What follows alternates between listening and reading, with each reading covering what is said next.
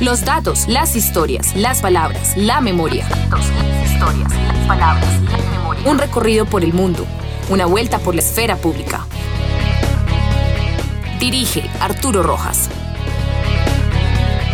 Mientras el mundo gira en esfera pública, analizamos lo que acontece. Bueno, bienvenidos a otro podcast de Esfera Pública. Este podcast de, que estamos haciendo en este momento va a ser muy rumbero, yo creo, muy rumbero, eh, muy musical, muy artístico. Vamos a tener a un invitado muy especial que nos va a contar sus anécdotas eh, de su recorrido musical y seguramente también de sus emprendimientos en términos de la música. Hablamos de rumba porque hablamos de vallenato, hablamos de rumba porque hablamos de una tradición musical. Si bien el vallenato está o nace en determinadas zonas, ha permeado a todo el país y fuera también. Eh, Venezuela es uno de los países donde el vallenato llegó con mucha fuerza y nosotros pues eh, nos volvimos vallenateros en Bogotá, en Cali, en Medellín y pues de eso vamos a hablar el día de hoy. Un saludo muy especial a Claudia López y a Juan Pablo, nuestro periodista invitado. Bienvenido, Juan Pablo. Claudia, Arturo, eh, maestro Jaime López, muchas gracias por esta invitación. Eh, de verdad, estamos ante uno de las personas que más ha trabajado por el folclore vallenato en la región, en el centro del país. Eh, valiosos aportes en cuanto a semillero de artistas, no solo del acordeón, sino otros instrumentos de esta gran trilogía vallenata. Muchas gracias por la invitación. Gracias, gracias. Yo también lo recibo a ustedes.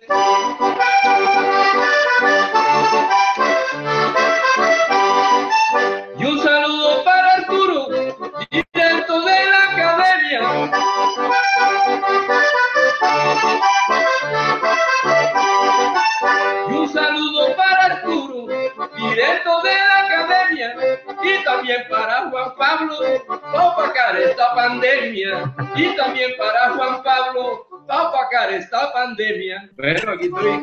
Muchas gracias. Si me lo permiten, si me lo permiten, esta, este paseo La Juntera de Marciano Martínez, una de las canciones insignias en cuanto a, a la piquería, pero bueno, ya eso estaremos hablando más adelante. Buena introducción, La Juntera de Marciano Martínez. Muy bien. Yo hoy voy a aprender de vallenato. Voy a dejarlos a ustedes que eh, me enseñen de esta música que realmente es muy interesante porque cuenta demasiadas historias y ustedes son los que saben. Claudia, pues preséntenos al maestro, empiece con su hoja de vida y nos van contando la historia de este hombre que ha sido clave, como dijo Juan Pablo, en la enseñanza del vallenato en el centro del país. Adelante. Claro que sí. Buenas tardes a todos. Primero que todo, pues queremos agradecerle a Jaime El Pollo López por asistir a esta invitación que en Esfera Pública le hemos hecho, porque nosotros nos sentimos pues muy orgullosos de tenerlo aquí en este programa, ya que es el precursor de, de academias vallenatas en el interior del país. Él es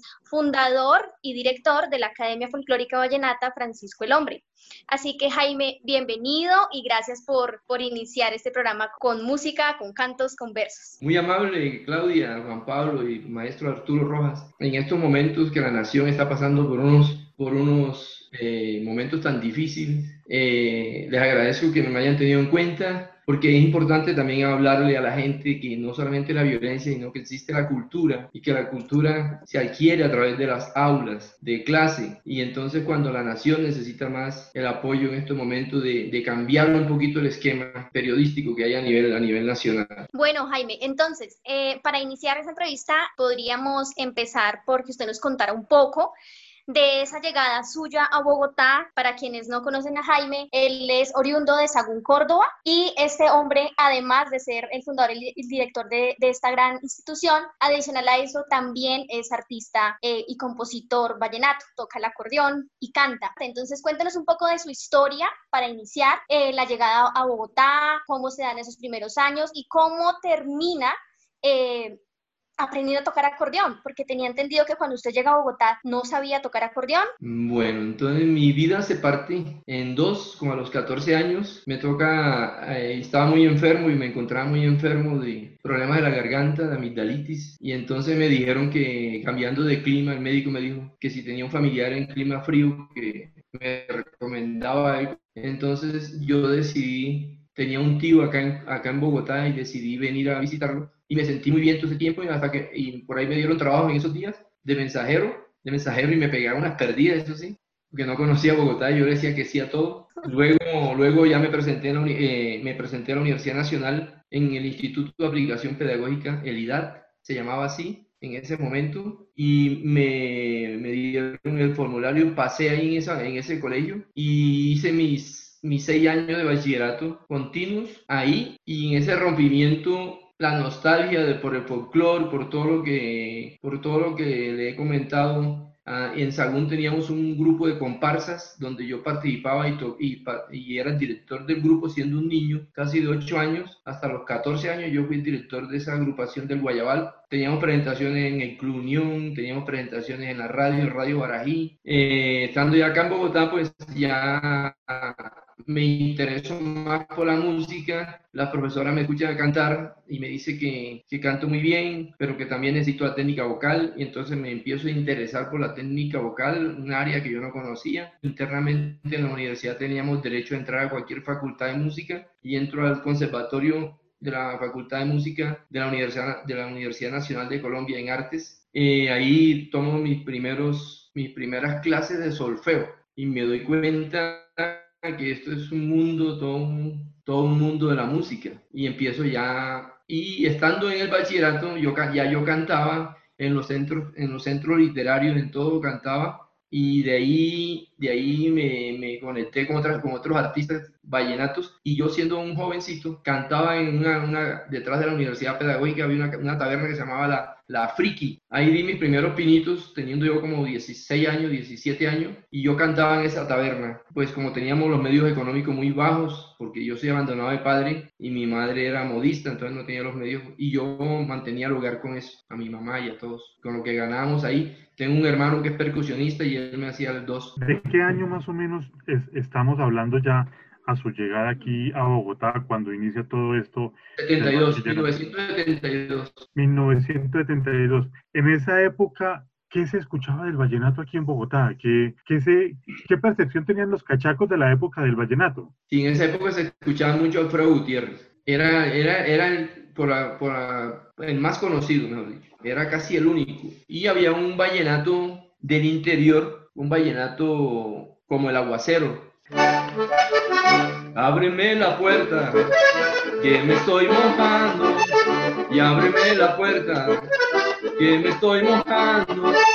Vallenato entre sabanero y no sé, no lo podría. Pues es el vallenato del interior que estaba sonando y sonaba mucho unos, unos músicos de Argentina que grabaron una cantidad de cumbias. Eso es lo que se veía en las fiestas. Después ya empezó a meterse ya los hermanos López y muchos añitos después, como unos cuatro añitos después, se meten ya los hermanos Zuleta. Aparecen los hermanos Zuleta, que fueron apareciendo. Y ya en ese, en ese instante en que, como se nos cuenta, ya empieza pues a tener estas apariciones en discotecas y demás, tocando, ¿con qué artistas va usted topándose para poder formar agrupaciones o, tocar. Y adicional a eso, ¿cómo termina usted presentándose en festivales vallenatos tales como, como el de Canta Madrid? O tengo entendido que también el Ministerio de Justicia lo patrocinó para participar en el Festival Rey de Reyes. Entonces, cuéntanos como esa conexión y cómo termina e, en esa situación. Sí, eh, yo eh, me conocí con un acordeonero que se llama Enrique Mendoza y él, él le tocaba los bailes del tiempo. Tocaba a los periodistas del, el, el diario del tiempo, tenía cuatro bailes eh, anuales. El baile de máquinas, el baile de los periodistas y eh, de los empleados y, de y también hacían el baile a los voceadores, a los que reparten el periódico. Cuando el tiempo era el tiempo. Bueno, exacto.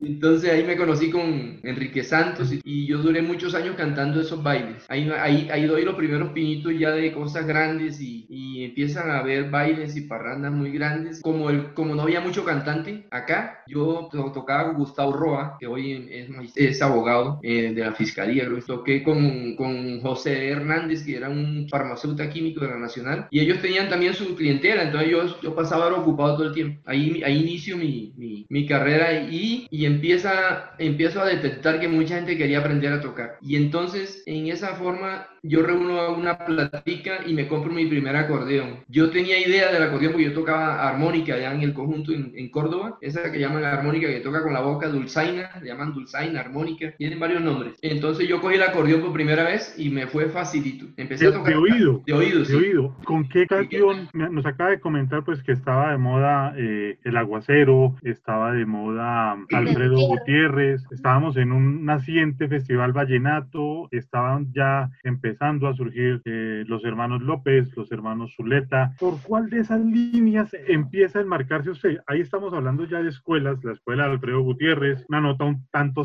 sabanera por su origen de Palo Quemado Sucre. Estamos hablando de los Zuleta, que ya son, empezamos a hablar de la, de la Guajira, junto con los hermanos López de La Paz. De La Paz. Y empieza usted, y usted está en Bogotá y escucha todo eso y qué escuela empieza a definirse en ese Jaime López de 1970 y tantos. Como, como cantante, mm, yo me perfilaba mucho por la música de, de, de los hermanos López con Jorge Oñate. Era lo, era lo más clásico y lo más espectacular para mí. Y algo de Alfredo Gutiérrez y, y los hermanos Zuleta que aparecen ahí seguidito. Ellos, ellos también, su, eh, Poncho Zuleta fue guacharaquero de los hermanos López y corista. Y ya Emiliano grababa solo. Gra- Emiliano Zuleta grabó tres, tres producciones. En, en una de esas está Reminiscencia. Y, y entonces después eh, Poncho Zuleta se abre a los hermanos López y, se, y hace la agrupación con el hermano que se llama eh, Emiliano Zuleta. Y Diomedes era utilero de los hermanos López. Utilero el que pone los micrófonos, el que lleva.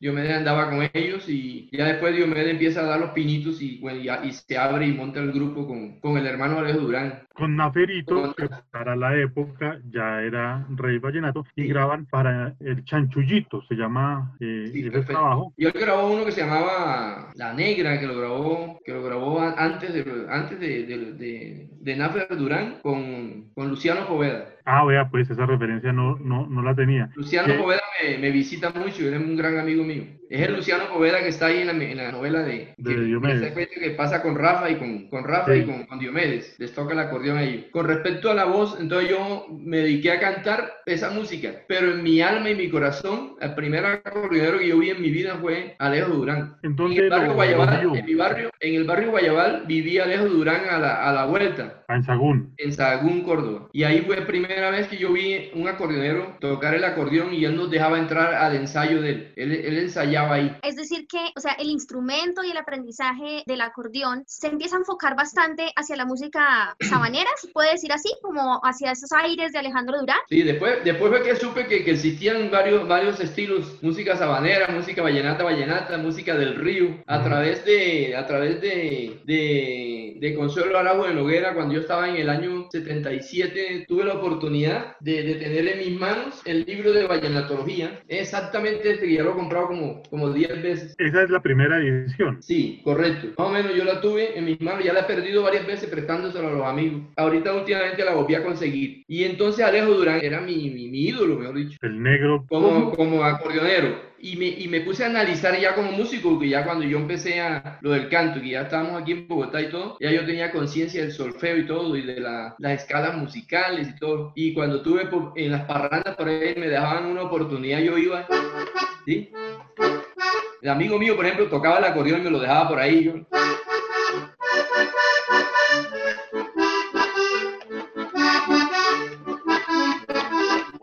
Ay del Guamo para San Juan, donde yo, donde yo tengo un amigo. Del Guamo para San Juan, donde yo, donde yo tengo un amigo.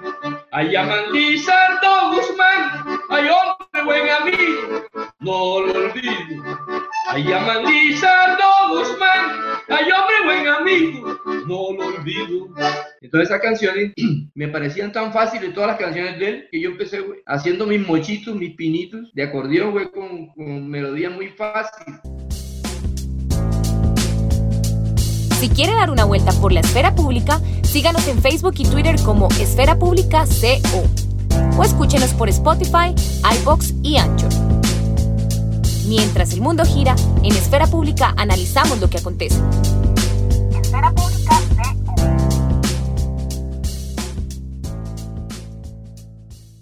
¿Cómo podría definir usted el, estilo de Alejo Durán, eh, el primer rey de la leyenda vallenata? Un estilo que pocos han, que han intentado imitar, pero pocos le han dado en el clavo a esa nota pausada, a esa voz que transmitía sentimiento en cualquiera de los aires, en paseo, en puya, en merengue o en son. Alejo era único y su nota cadenciosa, armoniosa, está marcada de bajos que es inconfundible. Totalmente de acuerdo. Entonces Alejo, Alejo marca, marca, marca algo importante en la tradición oral, que es que lo que él va a cantar es vivencia. Eh, él hace el intro de lo que va a cantar, ¿sí? Entonces eso, eso se facilita al pueblo. Le, es muy fácil a, a, la persona que no tiene una educación musical de escuela ni de, ni de conservatorio, pues es una forma de repetir muy fácil algo que escucha, ¿sí? Por ejemplo, esto.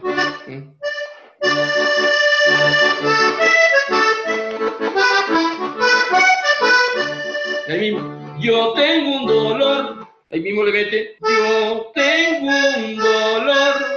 No sé dónde me duele. ¿Sí? Se va pegadito a la letra. Pero él, él, hacía la, él hacía la melodía de lo que iba a cantar y llevaba el solo bajo. Hacía.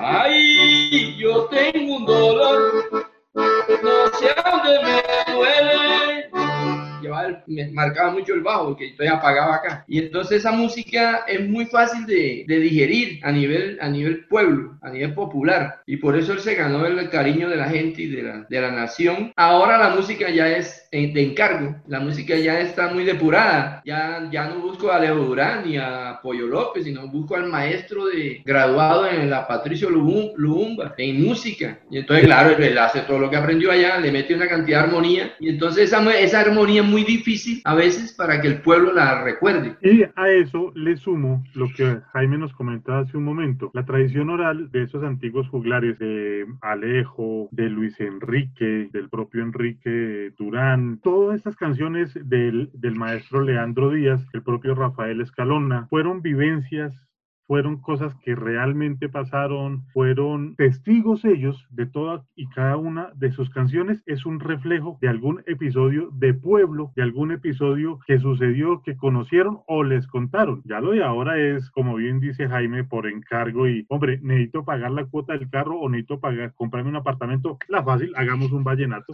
A, a ese punto hemos llegado, pero creo que eso lo, lo vamos a tratar más adelante, Claudia. Bueno, y como yo no he intervenido mucho porque ustedes son los que saben de música, eh, maestro, usted participa en, unos festivales, digamos que lo hacen eh, empezar a figurar. ¿Cómo es esa participación? ¿Cómo inician esos festivales? Después de, después de estar en muchas, en muchas parrandas me conocí con el doctor Ernesto Samper Pizano. A través de él pues entro en, en la Oficina de Registro de Instrumentos Públicos, que eso pertenece al Ministerio de Justicia lo que se recauda en el Ministerio de Justicia, con eso se paga la nómina de, de todo el sistema carcelario, penitenciario y la venta de los inmuebles. Y entonces entro yo a participar ahí, a trabajar y me escuchan las canciones, que ahí trabaja también Carmen Zuleta Reales, una prima de Poncho. Entonces ella me escuchó en algunas parrandas, cumpleaños de ella y de los familiares y eso. Nos conocimos ahí con el Toba Zuleta, otro, otro, otro artista, gran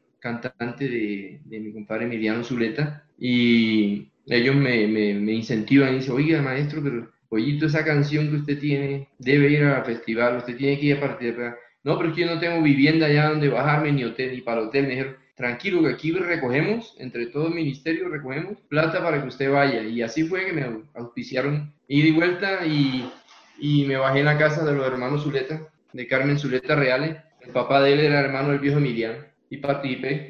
Pues participé con Parranda en el Cielo, estuvo en la semifinal, estaba propuesta para que fuera una canción, una canción fuera de concurso, porque era muy bueno el tema. Después, pero, Jaime, perdóname, eh, eh, tú hablas de, de, la, de la canción, sí, pero yo quisiera aprovechar y escuchar un verso de esa canción, pues para que generara tanta admiración en medio de, de las personas y te patrocinaran para el festival y demás, pues sería bastante bueno escuchar Anoche tuve un sueño, se llama Parranda en el cielo. Ay, anoche tuve un sueño que estaba en el cielo. Y ahora que me despierto lo estoy recordando. Yo vi los angelitos que aplaudían de cerca a Francisco el hombre y al rey David. Yo vi los angelitos que aplaudían de cerca a Francisco el hombre y al rey David. ¿Y esta canción de dónde surge?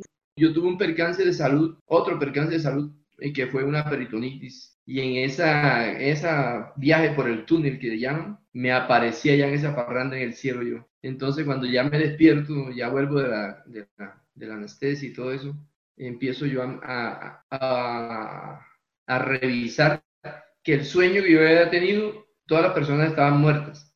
Es decir, ¿usted se soñó con, con, con, quién? En ese sueño estaba, estaba Juancho Polo Valencia, estaba Octavio Daza, estaba eh, todos los compositores, eh, a Daniel Díaz, Héctor Zuleta. Héctor Zuleta le manda a decir al hermano, desde el cielo para acá, a mi hermano Poncho, para el día San Isidro, que me mande una de ron. Que tengo, como era compositor, que tengo muchas letras, que me siento mejor. Decime a Emiliano de unas cinco letras, ¿sí? Porque llegó a Daniel, quiere vernos tocar. Se fueron muriendo seguidito todos ellos. Eran muy jóvenes, amigos míos también. Y yo los vi todos los que estaban, cuando me di cuenta que todos estaban muertos. Y entonces eso quiere decir que yo entré al túnel y, regresé a traer este mensaje.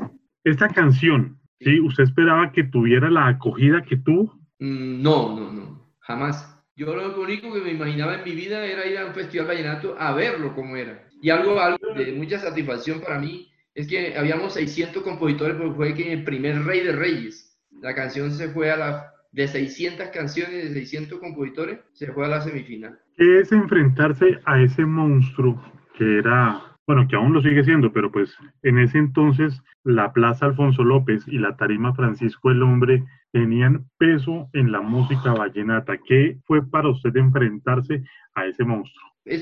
seguía siendo un sueño. La canción se llamaba Parranda en el Cielo. Y para mí siempre ha sido un sueño todo eso que pasó. De haber estado en la semifinal, de haber estado clasificado, de haber estado compitiendo contra Diomedes Díaz y Dio Brito. Los mejores porque como no hubo, el primer festival de Rey, Rey de Reyes, no había tanta participación solamente de los Reyes. Entonces la otra gente se volcó a canción inédita. ¿Cómo es el proceso de creación de una canción? Hablábamos hace un momento que antaño eran vivencias, eran episodios de los cuales los juglares eran, eran testigos. Muchos de los personajes de las canciones de Leandro Díaz existieron, al igual que los de Rafael Escalona, los de Alejo, los de Juancho Polo, eh, Valencia, los de Luis Enrique, en fin, todos, todos esos personajes uno busca la historia y existieron. Pero ¿cómo es el proceso, en su caso particular, cómo fue el proceso de creación de Parranda en el Cielo? Dice García Márquez que lo más difícil que él duraba haciendo, por ejemplo, duró haciendo 100 años de soledad, en 350 páginas y duró años haciéndolo, cuando un vallenato, para contar una historia, cuando un vallenato en un soneto, ¿sí? Un soneto de cuatro, cuatro versos y un estribillo, cuatro versos y un estribillo, hace la misma, una, una de las mismas historias entonces a mí me pasó algo parecido, o sea, cuando yo me despierto de la convalecencia, pues me doy cuenta que, que, que, está pasando. Ahora ya no puedo cantar, ya no puedo hacer nada, entonces me puse a escribir esa, ese sueño. Y después ya le, le, empecé a poner la música y se volvió como un reportaje en el cielo de todos los artistas muertos, incluyendo a Francisco el hombre, porque lo vi, y vi al rey David y los angelitos, ángeles, arriba en la tarima vestido de blanco, aplaudiendo la parranda, no a mí, sino a la parranda. A los que estaban en, a los que estaban en la parranda. Yo era un observador más. Sí. Jaime, hablemos un poco de, de, su academia. Eh, ¿Cuál es el método que le ha traído tantos frutos a muchos estudiantes suyos que se han destacado en participaciones en festivales, en participaciones en conjuntos de renombre, ¿sí? Que ya son acordeoneros y son músicos, pues, con, que gozan de prestigio, obviamente no solo en Bogotá, sino a nivel nacional. ¿Dónde está ese truco, si se puede llamar así, y si me permite la expresión, de su enseñanza? Sí, hay algo, yo le hablaba al maestro Arturo Rojas, que uno tiene que, que mirar en la esencia de las cosas, que esto se llama, este folclore, la mamá, la matriz de esto es la tradición oral, pero esa tradición oral yo fui más allá porque ya traía un concepto de lo que es el solfeo, y desde que estaba yo haciendo, cuando me di cuenta que el solfeo era la herramienta más importante de la música, para poder aprender caja, para poder aprender guacharaca, para poder aprender eh, a cantar, a cantar, a cualquier instrumento, piano, guitarra, y al acordeón era incógnito. Entonces empiezo a investigar lo que ya sabía de solfeo, a ver cómo estaba estructurado el acordeón. Eso fue al tiempo, estaba aprendiendo y estaba escribiendo, como dicen, desarrollando, descubriendo y aprendiendo.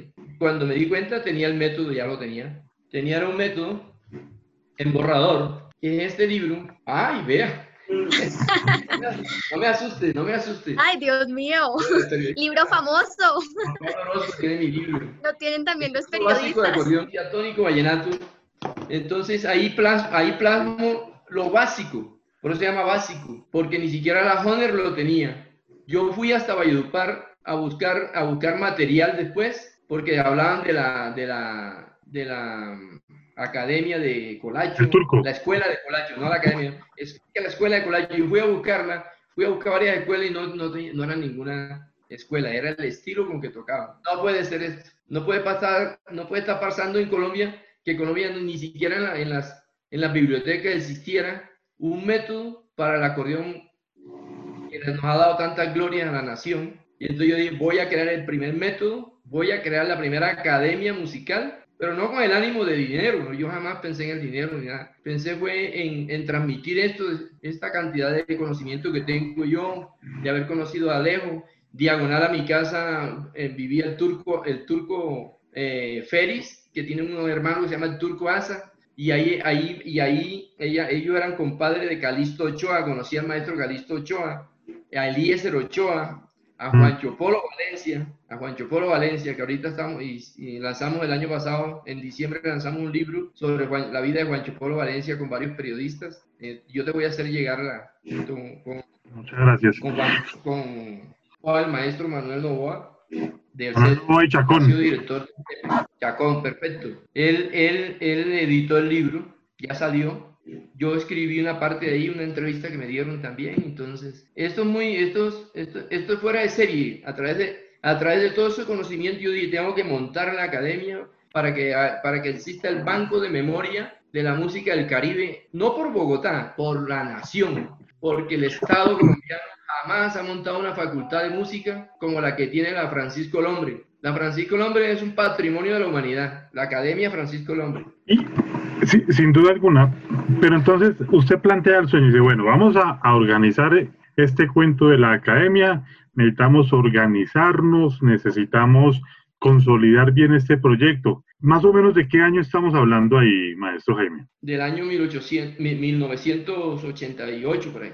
Me imagino que para ese entonces muchas voces en contra, hermano, usted está en Bogotá, hermano, el vallenato déjelo allá en la costa. ¿Cómo se le ocurre una academia de vallenato aquí en Bogotá? ¿A quién le va a enseñar? Uno y mil peros, obstáculos, pero usted, en su infinita sabiduría, vamos a sacar adelante esta vaina. Así fue. Y decide usted entonces poner el letrero. ¿Y qué mejor nombre que Francisco el Hombre? La leyenda en torno a... No, le puse, no le puse el nombre de Jaime el Pollo López porque yo todavía no era, no era tan conocido. Era pollo, era pollo, pero... Era un pollo. Pero el acordeonero más, eh, de los registros que hay a través de Gabriel García Márquez, del, del acordeonero más viejo del mundo, dos, que, que, pasó de los 200 años, dice él, ¿no? en, su, en su mundo mágico, eh, era Francisco el Hombre que llegaba a la tienda de Catarino, ¿sí? en uno de los pasajes de los capítulos de, de, 100 años de soledad, a, a, a, llevar, porque la gente, toda, la mayoría de la gente era analfabeta, todo era de memoria, por eso se llama tradición oral, todo era cantado y las personas para enterarse de que había, de que estaba enfermo Juan Pablo o que estaba parrandeando el profesor Arturo Roja en tal parte, tenía que ir a escuchar a Francisco el hombre, a escuchar qué está pasando con Juan Pablo o con el maestro Rojas. Era, esa era la forma periodística, ¿sí? Del, de, de, saber las noticias, lo que estaba pasando en otro pueblo. Y que se lo cantaban en versos o en décimas, que ese era la, el valor agregado, que no era solo... Él, cantaba, la, él cantaba la retragila, el que, como dijo, como dijo Susu, el que entendió, entendió, el que escuchó, escuchó. Él empezaba, se paraba en el parque, empezaba a cantar todo lo que tenía que cantar, lo que mandaban para, esa, para ese pueblo. Periodista, mensajero, cupido, de todo. Había de todo, a mí me exactamente, pareció-. A mí me pareció, me pareció más trascendental, para no ser egoísta, el nombre de Francisco el Hombre que Jaime Crisanto López Flores. El. Era la crónica, ¿no? Era la crónica Juan Pablo de esa época. Sin duda, de hecho hay una frase muy, muy famosa de, de Juan Gozaín que dice que el mejor cronista que ha tenido Colombia se llama Rafael Escalona Martínez. Todo, volvemos al mismo cuento. Sea, Juana Arias existió, eh, La Malle existió, La Brasilera, todos están ahí. El profe Castañeda, todos existieron. vieja Sara. La vieja Sara, supuesto la mamá de- del viejo Emiliano. Entonces, usted monta el letrero, Academia de Música Vallenata, Francisco el Hombre. ¿Y, a y en cuánto tiempo le llega su primer alumno? Eso es una buena pregunta, además, porque a- antes de que Jaime nos conteste, me causa mucha curiosidad que en el momento en que se crea una academia en el interior del país, pues, y, y más en esa época, uno supondría que no, no iba a llegar mucha gente. Entonces, sí, ¿cómo fue, cómo fue todo ese proceso al iniciar la academia? Eh, fue- eso fue así. Ya yo tenía, ya primero yo tenía preparado el, el método. que Ujú. yo sabía, yo me imaginaba que así fuera un solo alumno que me llegara, yo tenía que tener un respeto con él, de tener una buen, un buen procedimiento que ofrecerle. Entonces, yo abro la academia, ya tenía ya el método, tenía escrito, lo tenía en borrador, pero lo empecé a aplicar y yo sabía que iba a ser efectivo porque me basé en el método universal de la música. Enseñar la escala, enseñar la escala normal, la diatónica, el acordeón fue creado con un sistema diatónico, después se pasó, con Colombia se crearon unos tonos acá arriba y pasó a ser diatónico y cromático, pero básicamente el primer acordeón le, llamaban el acordeón moruno, De Luna Hilera. una hilera, sí, en moruno, en morunos, y, y entonces yo empecé a, a basarme de ese acordeoncito, de esa escala, a enseñar la música como es, como se enseña piano, como se enseña guitarra, y entonces la- las personas empezaron a entender más rápido y, y funcionó a nivel cachaco, a nivel, a nivel gringo, a nivel francés. Ah, En todo el planeta tenemos alumnos en todo el planeta. Maestro, esta entrevista está muy interesante y seguramente vamos a necesitar otro episodio para contar toda la historia de la Academia Francisco Lombre y de su vida. Entonces, ¿por qué no finalizamos este episodio con algo de música? Vamos. Claro, vamos.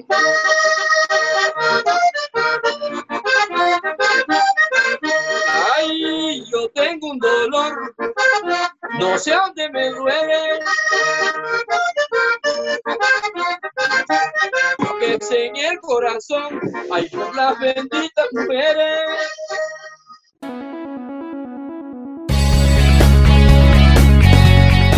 Esfera Pública.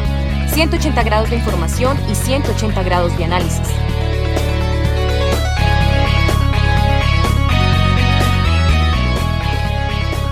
Mientras el mundo gira, en Esfera Pública analizamos lo que acontece.